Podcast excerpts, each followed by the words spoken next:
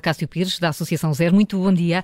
Uh, que avaliação faz, de facto, a Zero deste plano ferroviário nacional que está agora a terminar esta fase de consulta pública? Uh, muito bom dia, muito obrigado pelo, pelo convite. Um, a Zero uh, julga que a simples existência do plano uh, já é um avanço em relação ao que existiu durante décadas de estagnação e até mesmo de retrocesso na, na área da ferrovia. Mas de facto há aqui questões que têm que ser prioritárias, não é? nós achamos que deve, de facto, dar-se prioridade a esta travessia ferroviária uh, sobre o Tejo, porque ela resolve vários problemas do sistema uh, ferroviário uh, português.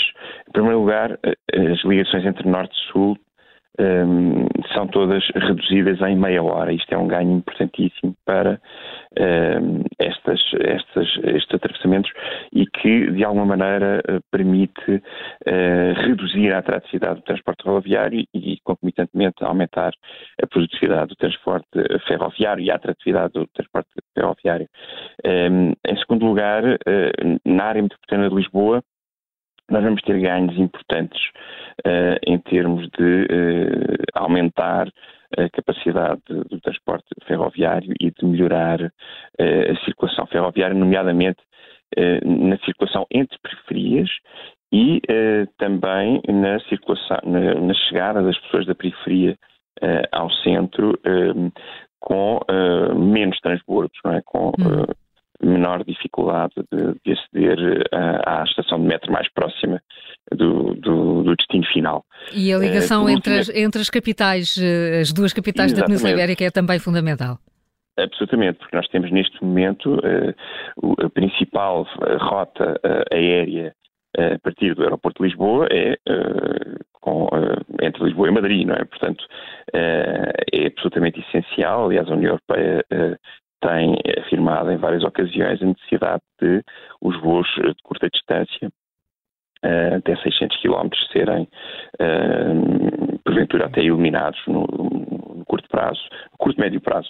Uh, e, e, por isso esta ligação é absolutamente essencial para que possamos, de facto, inserir Portugal nas redes transeuropeias e reduzir aqui a pegada ecológica do, do, do setor dos transportes, que é, diga-se de passagem, o, a principal fonte de emissões de, de dióxido de carbono neste, neste momento, uh, e uh, é absolutamente crucial termos aqui uh, uma redução acentuada das emissões deste setor. O plano ferroviário, a, no, a nosso ver, deve até haver uma antecipação do horizonte do plano 2050 para 2040. Precisamente, para, precisamente... a Cássio Pires, a, a Zero propõe um conselho de acompanhamento deste plano. É porque tem atrasos?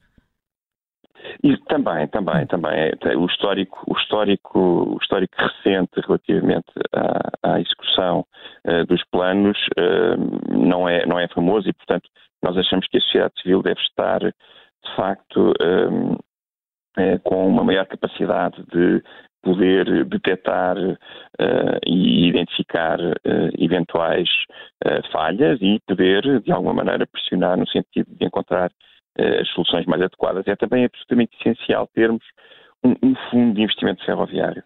Ehm, nós vamos deixar de pagar em PPPs rodoviárias cerca de 6 mil milhões de euros até ao final desta década e nós consideramos que esse volume de, esse, esse, esse, valor deve ser claramente investido uh, na sua quase totalidade neste, neste, neste plano ferroviário. Por outro lado, o setor dos transportes vai deixar de ter licenças gratuitas no âmbito do mercado europeu de emissões, uh, tanto, tanto uh, ao nível da aviação como dos outros hum. setores. E, portanto, um, o, o, valor que, é, que será arrecadado com as licenças de emissão do setor dos transportes pode também uh, ser um contribuinte importante para este, para este fundo de investimento ferroviário, que é essencial para garantir os meios que permitam a execução do plano.